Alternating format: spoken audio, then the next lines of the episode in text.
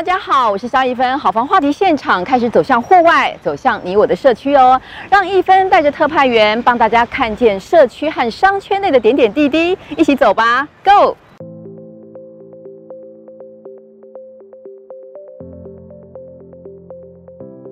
我们会叫百八，是因为我们的餐点价格大大约都定价是在一百八十元的价格这个部分啊。那客人。其实有来用餐的客人，他也觉得这一百八的 CP 值也算蛮高的。那我们老板想要让呈现给客人这种高贵不贵的食材，对，因为其实算在外面来说，日本料理其实人家听到就说哦，日本料理那个价格很贵，对对对。然后我们老板就觉得说，可能就是想要给客人不一样的，就是小奢华享受。所以它就是开叫百八这样子，那定价都是在一百八。我们百八这个主要推荐的话就是这个百八洞，它在一百八十元里面就可以吃到鲑鱼、尾鱼，还有旗鱼、花枝、黄金飞软跟玉子烧。那一碗丼饭里面就可以吃到很多种鱼类，那也有吃到像我们玉子烧啊、花枝这种，都会有不一样的生鲜食材。我们店走的是木质简约风，对对对，不喜欢，因为老板不喜欢太杂的那种感觉。那我们老板也投入很多资金在店的装潢这部分啊，因为其实从以前用餐到现在的百八老客人应该觉得说，哎，我们的店怎么一直在装潢，一直在改变？但是因为我们老板投入每一次的资金，都想要呈现给客人最好的用餐环境。那我们现在改成这样简约，那客人来也觉得说，哦，这个环境很舒适，很舒服，就一坐下来感觉就觉得，哎，还不错这样子。战斧的部分，这个它这定价是两百八啦。对对对，那因为这个战斧这个算是比较高档的食材啦，那我们一样也是没有说把价格提高到很多，我们老板也是希望说，就是回馈给客人。那我们老板愿意吸收那些太贵的部分啊。那我们的食材也是一样，都是经过很多挑选之后才决定用这个。那这是我们新推出的，以前是菜单上面是没有的。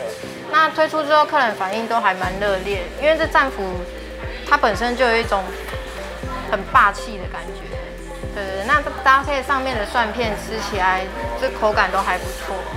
我因为对日本的文化有兴趣，那也喜欢，就是是会看那个 YouTube，就是有些师傅在处理鱼肉那一种，然后就哦，好像很很厉害这样子，然后所以后面才慢慢去接触到这个部分，对啊，然后后来觉得哎，好像对这个也有兴趣，所以就朝这个方面来发展这样。因为当厨师的时候，就是你可能就是做好自己分内的事就好。可是当到你有职位的时候，就是你要去多，你要去接触到，还要管理员工啊这一些的，就是不一样的责任啊。然后也有不一样的学习，对，学习到更多的人际关系去处理。因为如果说带人嘛，就是要。多去观察员工，可能也要去观察他们的心情啊，因为就像上班，如果有些人可能因为心情不好，就影响到其他人，这样子也不行。所以当了主管之后，要去注意更多的小细节。对对，这是我来这边学到的。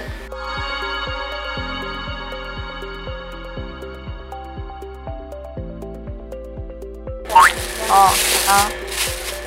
现在做的是刺身的料理，那我们上面会铺一层萝卜丝，因为萝卜丝可以杀菌，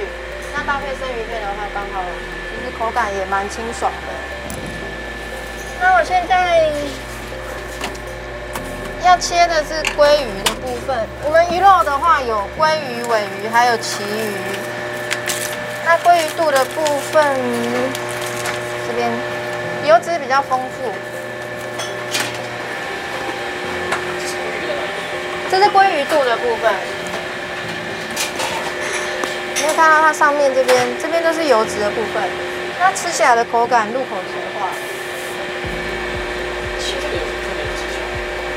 哎，我们会先断筋，因为它这边部分还是有带一点筋，那我们会先画几刀，帮它断筋。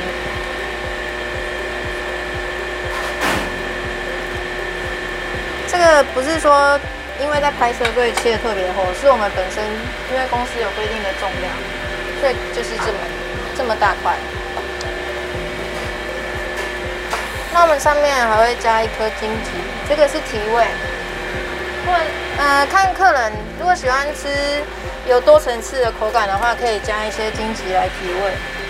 对，那还有一配一些瓦萨比。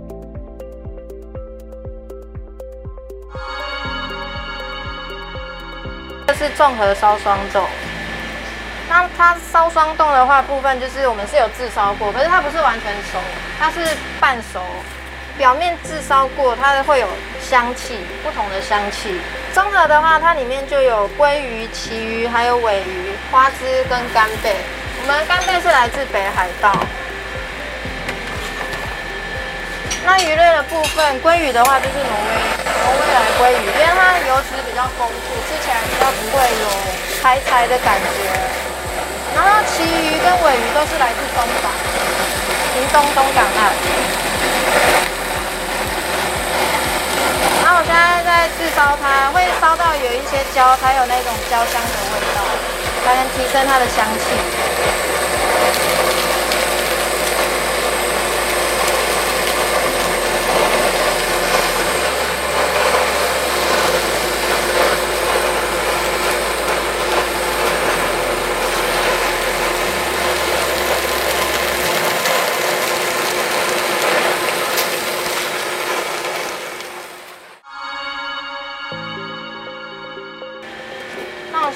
用的这个是醋饭，我们生鱼片的话有提供醋饭，醋饭吃起来像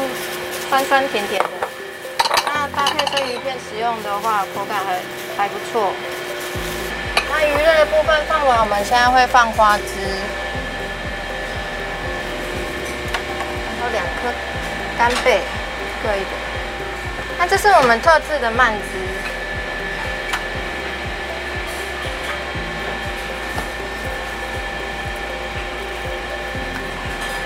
上面再撒一点葱花。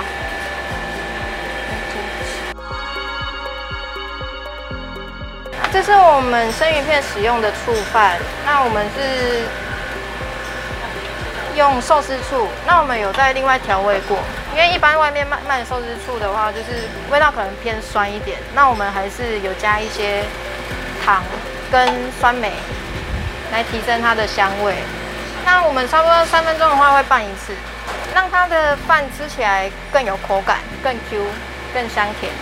哎，你一定要把它让它每一粒饭都有沾到那个酱汁，不然它吃起来会粘在一起，那口感就差很多。饭的话，你不可以去压它，你饭一压它的话，它饭会硬掉。那吃起来的话，那个饭就是，哎，会会有那种糊糊的感觉啦。对对对。所以这拌醋饭最重要就是你不可以去压饭，你就是要这样子拨它，把它拨开，然后让它每一粒饭都有去吃到那个寿司醋，这样子，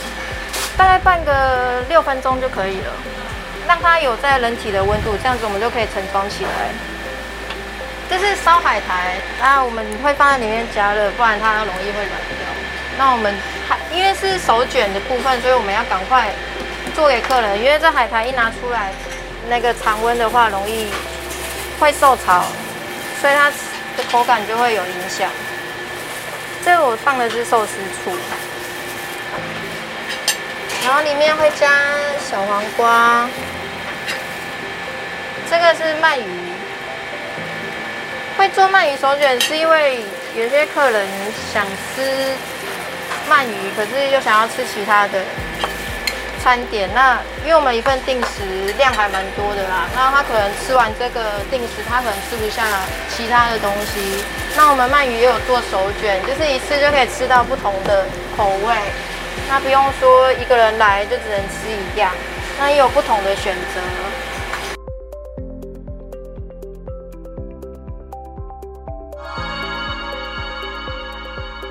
那为什么它叫战斧猪排呢？顾名思义，因为它长得像战斧。有没有？它两个摆起来交叉起来，很像那种古时候的那个战斧，有没有？两只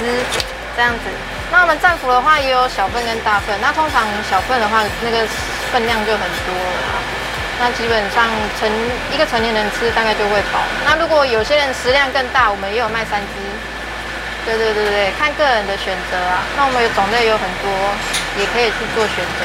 那现在我们在做的这个是便当。那我们的战斧是用那个台湾的猪肉，对。然后我们是用上火上火烤的，所以它会有一种味焦香，它就啪吱啪吱的响，这就是它的那个油脂出来。那我们会在它油脂出来的时候，我们会涂我们的特制腌酱，这会提升它的香气。这个要注意的话，这次要用大火下去烤，这样才会有它那个油脂才会逼出来，才会有那种战斧的香味。大概哦，一面的话，大概我们就是烤三三分钟左右。那等它上，它的表面有上色之后，我们就会把它翻面。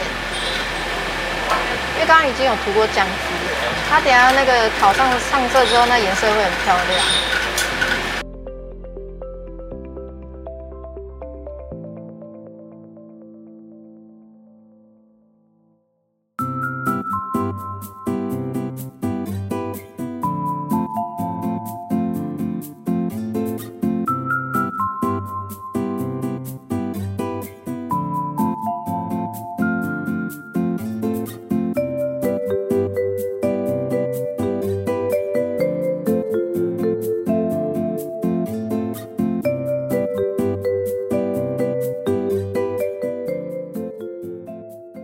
身是从事餐饮业，已经大概二十几年了。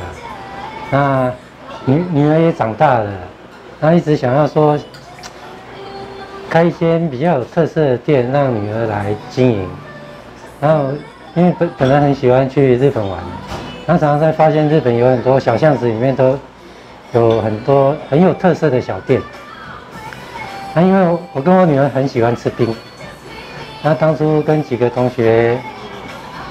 讨论，然后就觉得我们开一家冰店，然后来在小巷子里面经营，让客人能吃到有特色的冰点，然后又有一个很温馨舒适的地方，可以放慢步调。啊，那包括店里的装修、画画、画作，都是我同学帮我画的。啊，那当初开这家店有很多同学在帮忙。嗯，然后我们店里的东西都是。自己动手去研发，自己制作的。因为当初要做雪花冰的时候，厂商一直推荐我们，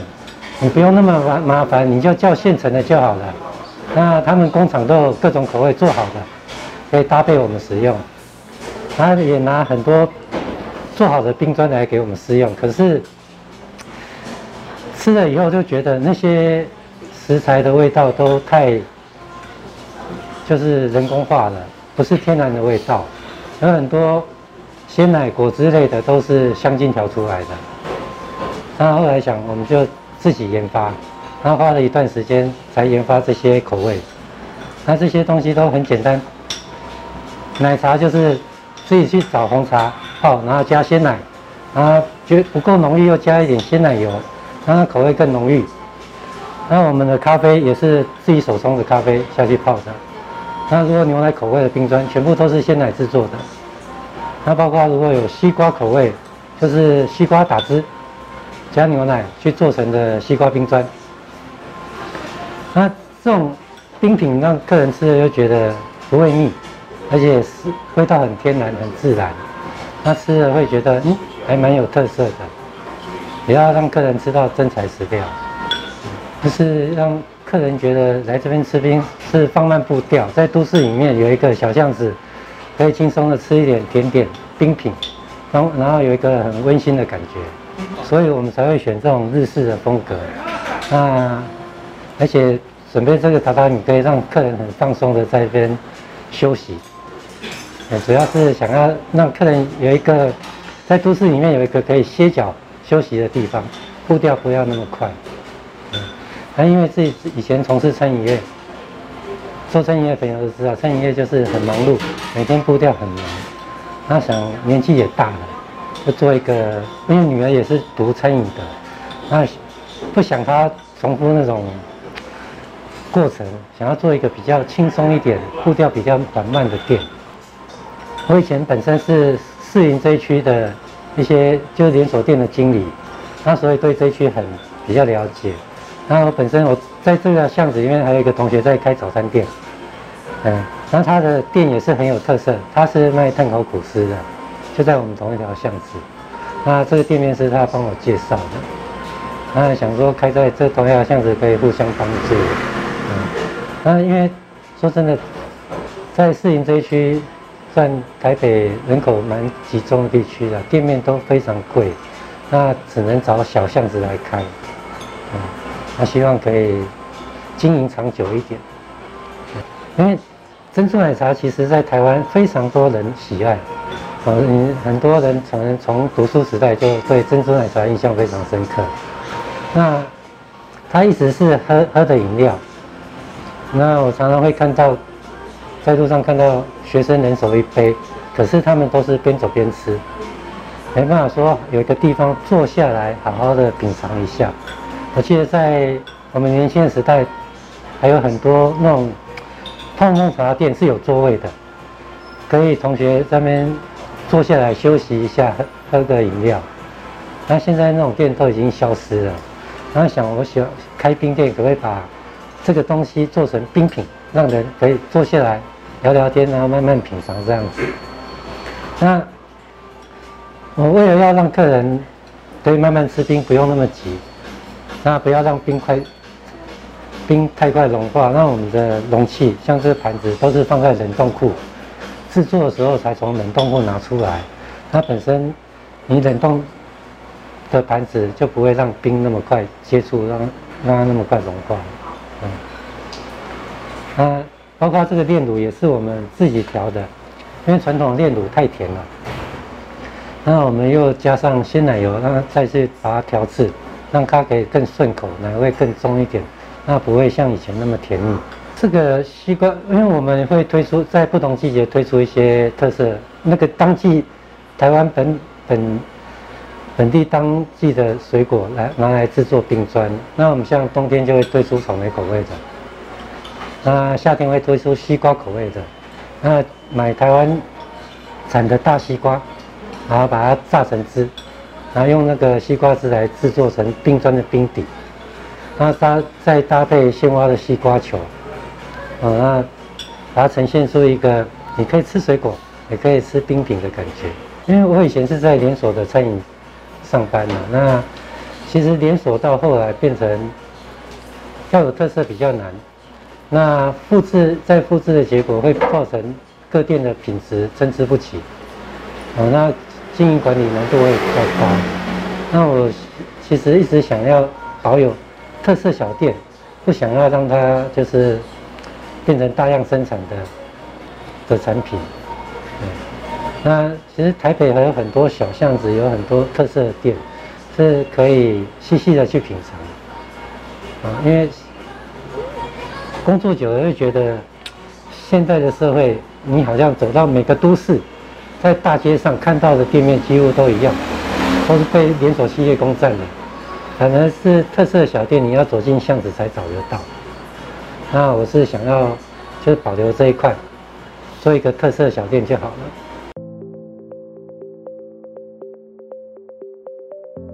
呃，因为我从事餐饮业一段时间了，对，然后在从事行业这段期间，就是。我非常喜欢的跟顾客接触这样，然后 自己也非常喜欢居酒屋这个氛围，对，就是诶可以跟客人聊聊天啊，就是讲讲心事，喝喝酒，对，所以我就决定慢慢往这一块就是去发展这样。呃，大家可以发现说，呃，我们店名叫做七席地，但是七席地的七是国字大写的七，呃，这就是关于我。一开最一开始学习的地方，就是我们我是从七串烧这个地方就是去做学习。那我非常喜欢七串烧这个地方是，呃，它不管是员工跟员工之间，还有个员工跟客人之间，都非常有一个朋友之间的感觉。对对对。那我从那边出来就延伸出来的第二代的店面，那我是延续七的这个传统去做的第二代店。然后栖息地的来由呢，就是我在台北市生活了一阵子，发现台北市的生人非常的忙碌。那我希望每个人都有属于一块自己的一个栖息地，一个可以放松然后聊天的地方。对对对，我们这边的设计其实比较偏向台式的那种，就是风格，不是那种传统传统日式，就是一个符合台湾人的定位的地方，就是大家来到这边就是有一种归属感这样子。对，主要座位的安排的话，就是呃不会让。客人觉得说太拥挤，但是也不会让他觉得说，哎，每个人都分得很开这样子。就其实，哎，我们客人跟客人之间其实也会互相的聊天。然后我们后面的话有我们的那个酒柜，那个酒柜的话其实是属于客人的酒柜。对，因为我们这边的话，我们不会收客人的任何的开瓶费。那如果客人有想要自己特别想吃的东西，可以带进来这样子。那有些比较常来的客人，他们就会把他的酒放在我们的酒柜这边。对对，这是算是我们一个小小的特色。对，然后就是呃，每个人来到这边就是放放松这样子。对，呃，生啤酒的话，我主要是进两种不一样的。一种一第一种的话就是比较大众阿萨奇的生啤，那另外一种的话是我之前去酒吧喝到蛮喜欢的一个啤生啤酒，是一六六四白白啤酒的生啤。那它喝起来就是带点果香味，然后在外面也比较少见。就是有机会的话，可以来尝试看看。那至于这个转盘活动的话，是我们众多活动内容的其中一项。那目前是，呃，其实客人只要消费满大概一千块钱，我们就可以进行这个转盘活动。只要转到的话，我们就可以直接做兑换。对对对。那除了这个我们的活动以外，今就是呃，只要是来店里用餐客人，我都会招待他，就是店店内的一些呃特色菜色。就让他品尝，就是把所有客人的当都当成是自己的朋友这样子，对，呃，辛苦的部分一定是有的，呃，就是比如说在烤的时候，嗯，要从一开始不会烤，然后到慢慢的会烤，然后到真正真正出师，是需要很长的一段磨练的时间，然后再加上其实台湾的夏天才还是算蛮炎热的，呃，每每天烤完之后就是基本上就是整个衣服都会是湿的这样子，但是。只要客人吃到我们东西，那是开心的，其实我们是蛮有蛮有成就感的这样。呃，大家可以看到说我们的烧烤的有一个前面有一个名称是蜜酱烧。关于这个蜜酱的那个配方是非常的复杂的，就是我们里面有包含的非常多种的中药，或者然后还有很多种的食材，然后加上我们特特制的酱油，需要熬制是就是。好几个小时这样子，然后才才能让那个香气真的出来。所以我们在你这个酱这部分也非常的有自信。对对对，就是外面比较少有。呃，当初在找店面的时候，其实我找了好一阵子，大概找了快半年有。因为我自己本身是住在南港，那我当然是希望往东区那段去发展。就是呃，我从我从南港一路到东区，然后到。那个西门町啊，中山区等等的，后面会找到士林这边，也是因为朋友的因素，觉得哎，他就跟我说这边其实有一个不错的点。对，大家大家其实就会说，哎，士林这一块可能，呃，因为疫情期间不好发展什么的，对，但是我觉得就是危机其实也算是一个转机，就是呃，在大部分店面就是没有营运的情况下。那如果能抢先抢得先机，占到占到一个好的点，也算是一个不不错的商机。对，然后找到这间店面的时候，大家可以发现，它其实靠呃夜市比较边边这边，但是，呃，这边好的地方是哦，我们音乐可能会放很大声啊，或者是客人会出去聊天什么的，就是比较不会影响到其他的路人这样子。对对对对对，然后大家。呃，客人来了之后呢，口耳口耳相传，就是，帮我们多做介绍。其实我们客流量也是非常的多的，对对对。然后当初找到这间店面的时候呢，其实呃，大部分装潢都是已经有有所具备的。然后我再依照自己的要的要求，呃，比如说就是整个店的一个颜色啊，或者是营造给客人的感觉去做去做变化这样子。对对对。那之后在未来的话，就是呃，因为我们厨师有非常多的自己的 idea，那我也非常的鼓励他们，就是哎，勇勇于创新这样子，可能会。就是我们以后会推出呃，比如说限时限量的，就是菜色，就是呃，员工厨师自己研发出来的菜色，让客人去品尝，就是每次来都有不一样的惊喜这样子。哎，建议吗？呃，第一个，第一个建议就是，一般餐饮业的职业道德就是基本一定要有，就是你东西一定要是食材要是要是新鲜的，然后就是品质也要是 OK 的。对，这是最基本的。然后在经营管理上面的话，我觉得现在非常注重于行销这一块。因为你如果呃你东西好，但是没有人知道，那其实这个这样的店家非常的多，他们也会呃不知道不知道要怎么样去推展自己。对，那我觉得可以先从呃行销这一块先去下功课。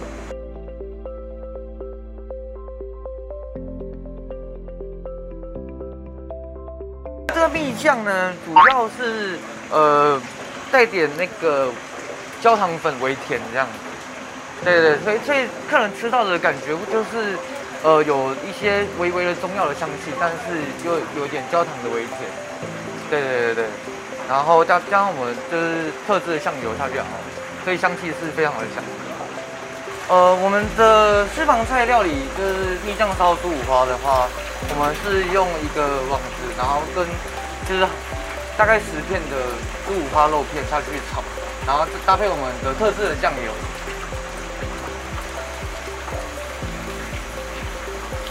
呃，必须注意呃火的火的位置跟就是火力的分布，因为有时候它的火焰大小会不一样。对对对对对，所以就是要去去去翻翻炒这样。对，好，第一个。肉要稚嫩的，然后要要要会要多汁出水。在在皮的皮的部分的话，我们会烤到微酥，就是要烤到肉多汁皮微酥这样。然后在在烤的过过程中，我们会就是会不定时的帮它就是补一些酱，让它不会绕太干这样。因为呃像肉片这种东西，我们一开始就会把酱稍微上比较足一点，因为它如果肉熟了。酱比较难，会真的难入味一点，所以我们在烤第一次烤的过程中就会上比较多。呃，我们在烤的过程中呢，我们肉必须先烤熟，肉肉的那一面跟皮的这面，就是肉的这面先先烤熟，然后最后的话我们才会加强皮这一块，然后皮这块烤到微酥之后就可以直接上菜。因为我们呃在一般一般烧烤来说。酱烤的东西呢，都是比较容易，就是会比较焦的，对对对对。但是呃，就是没有皮的这面是比较不容易焦的，对。所以我们会从肉这面去下手，让它透过去，然后之后皮这面的话，其实只要一下子它就它就它就会微酥这样子。但猪五花慢慢的。成型，我我们就会让做一个翻炒的动作，让它让它的味道出来。我们我们这边的话非常讲究这个颜颜色，对，第一个我因为我们上的是我们的秘制酱油，所以我们会让颜色完全附着在食材本身上面，然后烤出漂亮的微微褐色。对对对，那颜色出来的时候，香气才会真的出来。因为刚刚肉是片状的，所以我会再对半，让让它们会比较好吃一点。然后撒上一点椒盐，然后最后就是这道菜的，就是另外一个搭配，就是泡菜。泡菜配上我们就是特制酱油的猪五花，呃，它是用韩韩式泡菜，对，跟跟我们肉做一个搭配这样。嗯，就是其实我。之前就是有研发过，就是炒炒猪五花这一块，但是就觉得哎，少了一个味道，少了一个明显的味道去跟它做搭配。对对对对。然后后来我们也就是试了很多种下来之后，发现哎，这个韩式泡菜跟我们猪五花其实蛮搭的。对，好，这样我们一道菜就完成。一般来说，初学者在学的时候要确认他的手的话，就是呃，我们会用剪刀剪他最后的那个位置，然后去做做剪一刀的动作，然后确认说，哎，它里面的肉的颜色是没有呃血红色这样子。基本上。呃，就是看一看到说，哎，肉已经熟了，然后我们再皮这块让它稍微加强一下，炒到微酥的状态。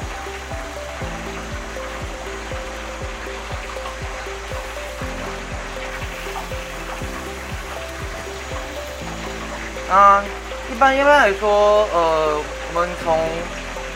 食材拿到手到烤到好，大概花费十五分钟左右。对对对，就是让客人知道我们。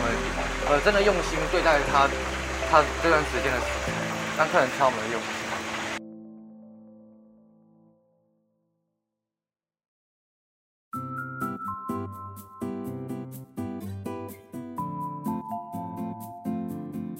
大家好，我是永庆房屋试营区的店长陈宏祥。哦，那今天由我来跟大家介绍试营区这边的环境。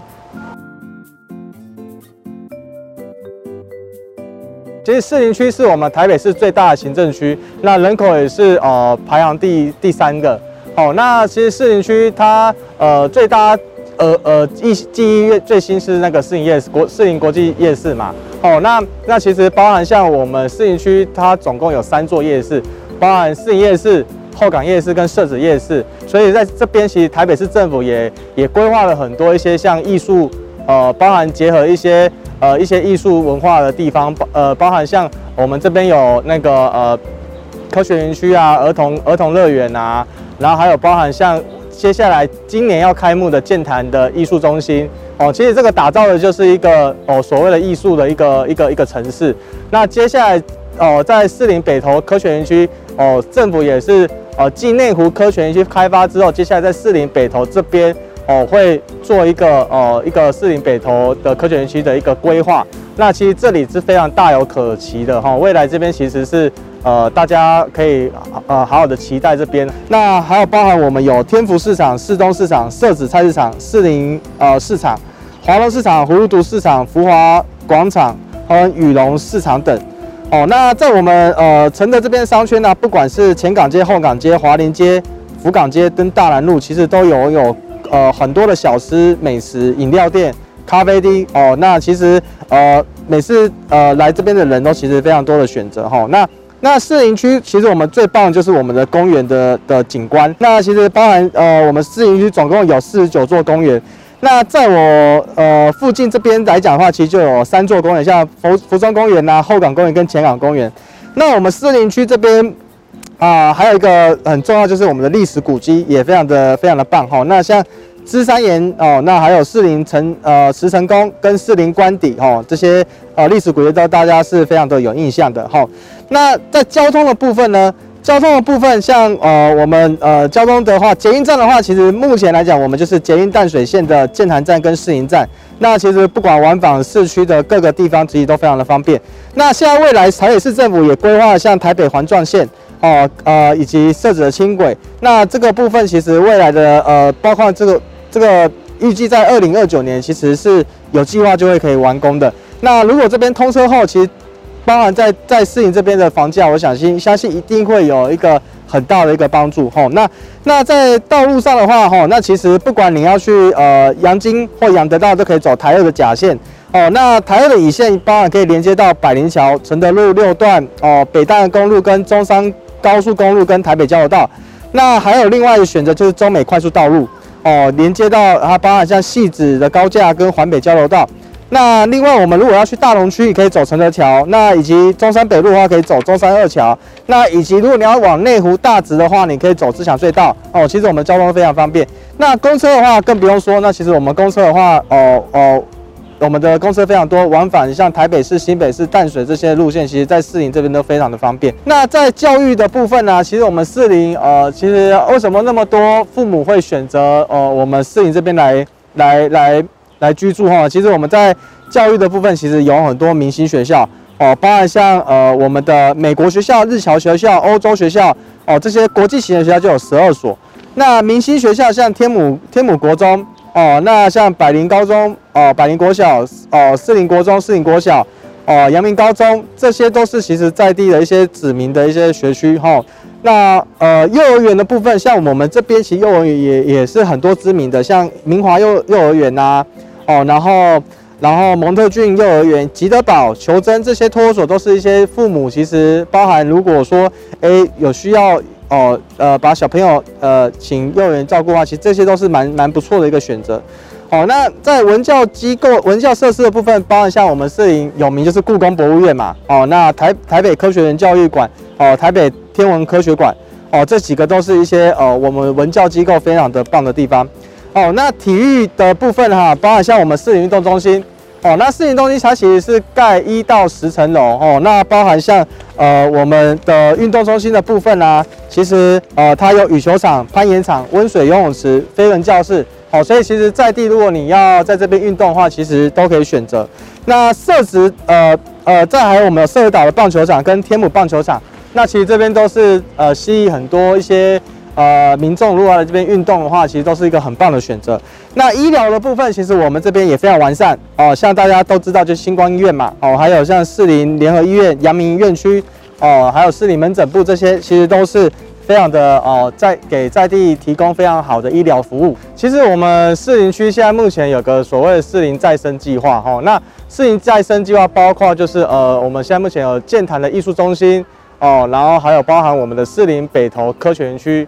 那还有我们的那个捷运的环状线哦，还有包含四林站的 TOD 计划，那以及呃还有我们的那个。呃，民间计划还有包含像四林职场开发案跟星光纺织开发，其实呃这两年其实受到很多一些厂商跟建商的一个关注。四林区这边的环境哈，因为因为我们四林这边其实很多呃公园绿地哦，包含我现在在这地方是前港公园，那前港公园这边占地有呃一万多坪哦，那其实它它最大的特色就是它有个温水游泳池，那那包含说哎、这边呃其实这边呃四季的花其实都还蛮漂亮，包含像前阵子有个樱花季。哦，其实这边的花其实真的哎，还蛮多吸引蛮多民众来看的。哦，那那另外就是呃，我们这边的学区其实也是非常棒的，包含附近像百灵国中哦，那呃百灵国小、阳明高中，像百林高中跟阳明高中，其实它是呃完学中学哦，那是父母最爱的啊。那包含百林国小，它还曾还要荣获教育部的那个呃肯定。哦，有得曾经得过奖哦。那包含像我们这北市商也是商职第一首选哦，第一第一中学哈、哦。那所以我想这些学区其实呃呃很多很多父母为什么会选择来士林这边住就读啊？其实也包含我们的学区其实非常的棒。其实我们士林这边分两个区域啦，哈、哦。那一个区域就是就是靠士林呃士林捷运站那边的话，就是那边有呃市商重划区，那边的产品比较多，属于是电梯的三房到四房。哦，屋龄大概十年上下左右的电梯大楼。那所以，如果您是呃双呃您是双栖家庭的话，未来如果说哎，可能未来会进驻我们士林北投科学园区这边的科技新贵哦，那其实这个地方其实是一个蛮不错的选择哈，因为离未来的一个呃士士林北投科学园区，其实那边也是非常方便。哦，那另外一块是靠近士林捷运站那边有一块是官邸特区哦，那边是早期士林官邸发展的一个区块哦，那边其实也是。呃哦，我们我们的生活圈其实非常方便，因为那边其实有很多公园哦，包含未来的环状线哦，双星公园站也在附近哦，所以其实如果哎，如果你是有考虑呃那边的呃生活圈的话，其实那边的生呃那边的生活是非常舒适的。那另外一个区块就是我们这边建潭捷运站的一个生活圈哦，那建潭捷运站其实这边哦，建潭在剑潭捷运一出来，那包含现在我们的哦那个。建潭艺术中心正在盖，那今年其实预计就会开幕了。那其实这边建潭捷运一出来，这边其实有很多电梯型的产品哦，有呃平数的话，其实一房到四房其实都有。那所以说，如果你希望进捷运站的话，其实可以考虑看看这个区块。那靠近我们这边剑潭站、剑潭捷运站这附近的话，像包含我们前港公园这边的生活圈，那附近其实呃，如果您是呃呃，如果是首购族啊，哦、或者是。呃，希望说，哎，考虑我们的学区，其实像百灵国中啊，哦，其实这个地方其实是哦，学区非常棒哦，所以这边来讲，我们这边的产品比较多，是属于公寓型的产品哦。那所以说，如果哎你的呃希望找这边想要进公园又有好的学区，哎，其实这里也是个非常棒的选择哈。我是诶四零七仁永里里长洪明正哦啊，这仁永里欢迎来到士林夜市，我的特色是唯一的特色雅集士林夜市哎。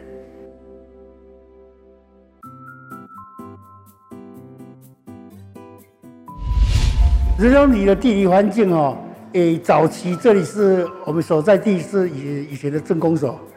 还没改制，民国七十九年改制，呃呃改诶五十二年那时候改制为士林区区公士林区的区公所，这是所在地这里，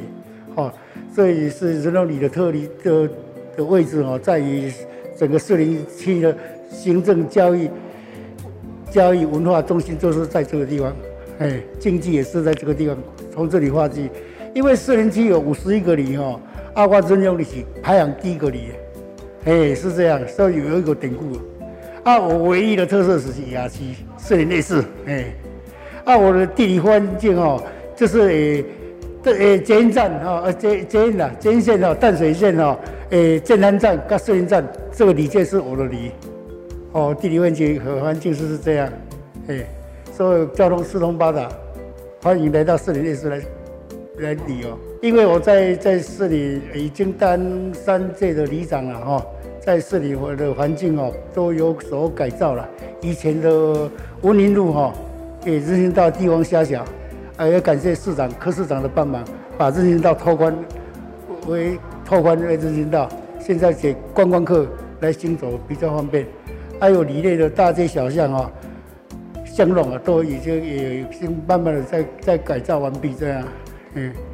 是这样，这里建设是这样。特色这是唯一的，这是我刚刚讲的唯一特色是雅集的，因为我们的所谓的士林分局哈，警责机关有两个机关，一个士林分局跟一个公民会馆也所在地在我的里内，还有士林内是有三分之一的的范围在我的里内，啊，三支啊在背的里。我唯一特色是有一个叫所谓的地标，以前的是阳明县，阳明先就是在我里内，嘿，啊，现在在杜更啊。因为里内的部分哦，现在就是柯市长哦，因为现在目前士林夜市的观光比较疫情的关系比较没落，所以现在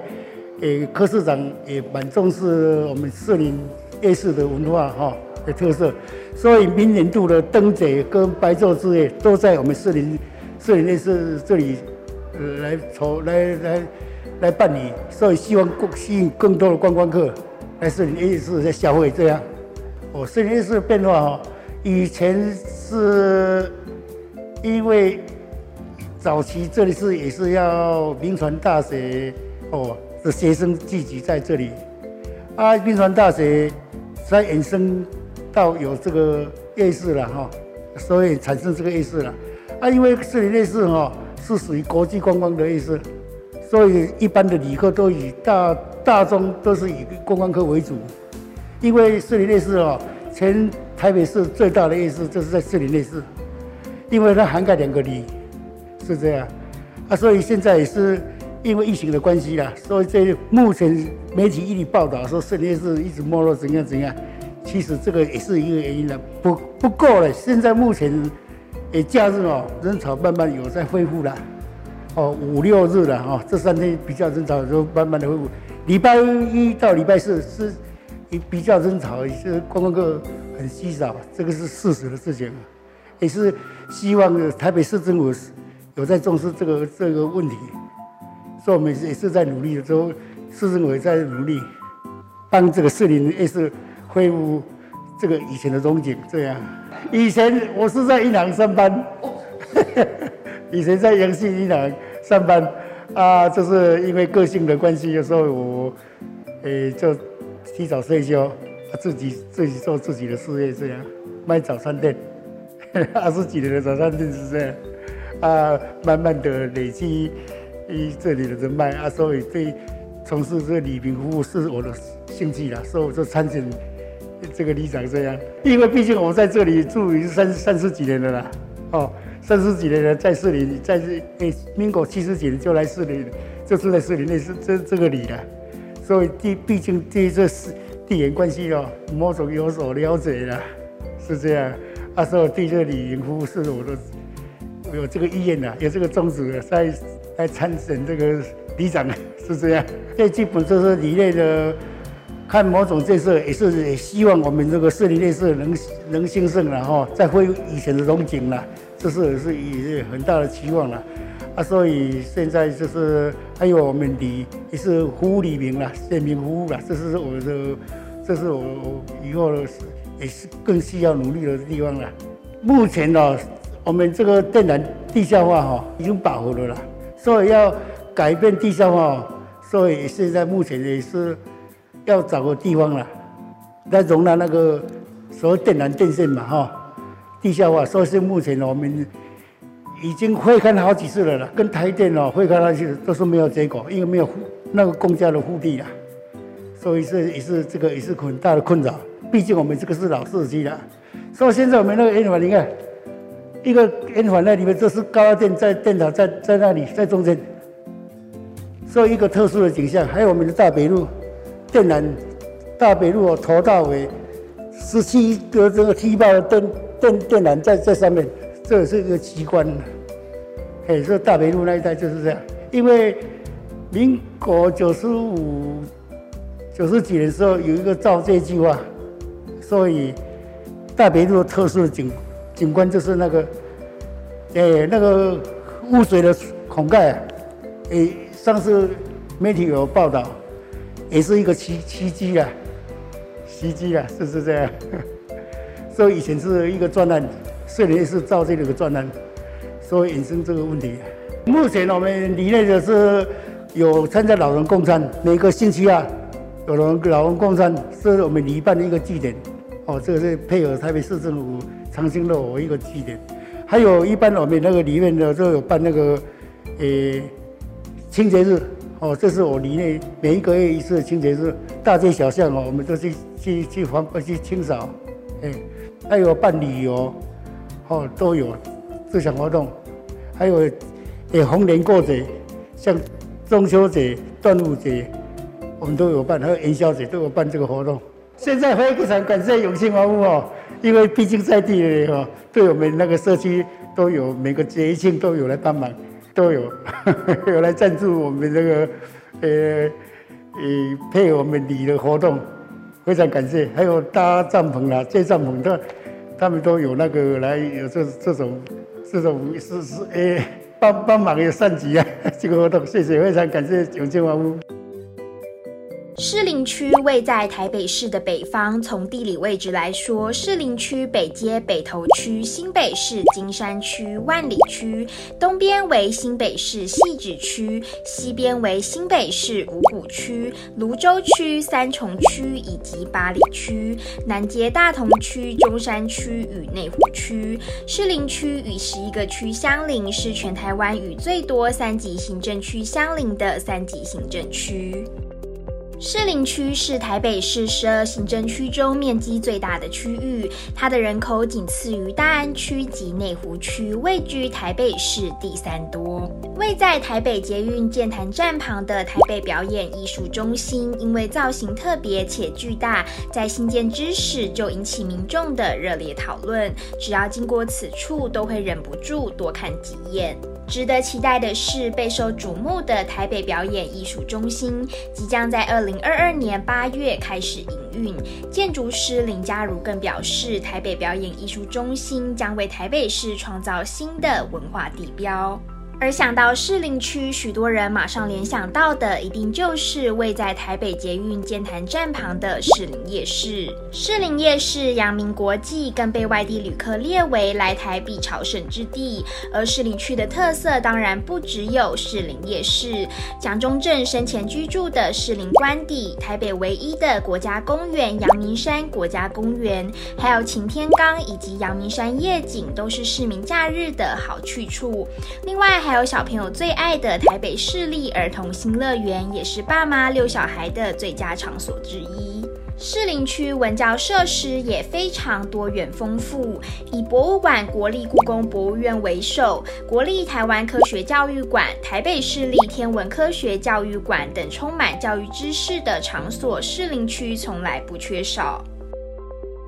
今天我们为您介绍了热门店家和特色邻里，还有在地官家的最前线观察，为您分析房地产的趋势和未来的走向。您是不是觉得收获满满呢？如果您喜欢我们的节目，请别忘了按赞、订阅，并且大力分享哦。订阅好房网 YouTube 频道，请记得开启小铃铛哦。我是萧一芬，别忘了每周三晚上九点半钟，我们准时见面。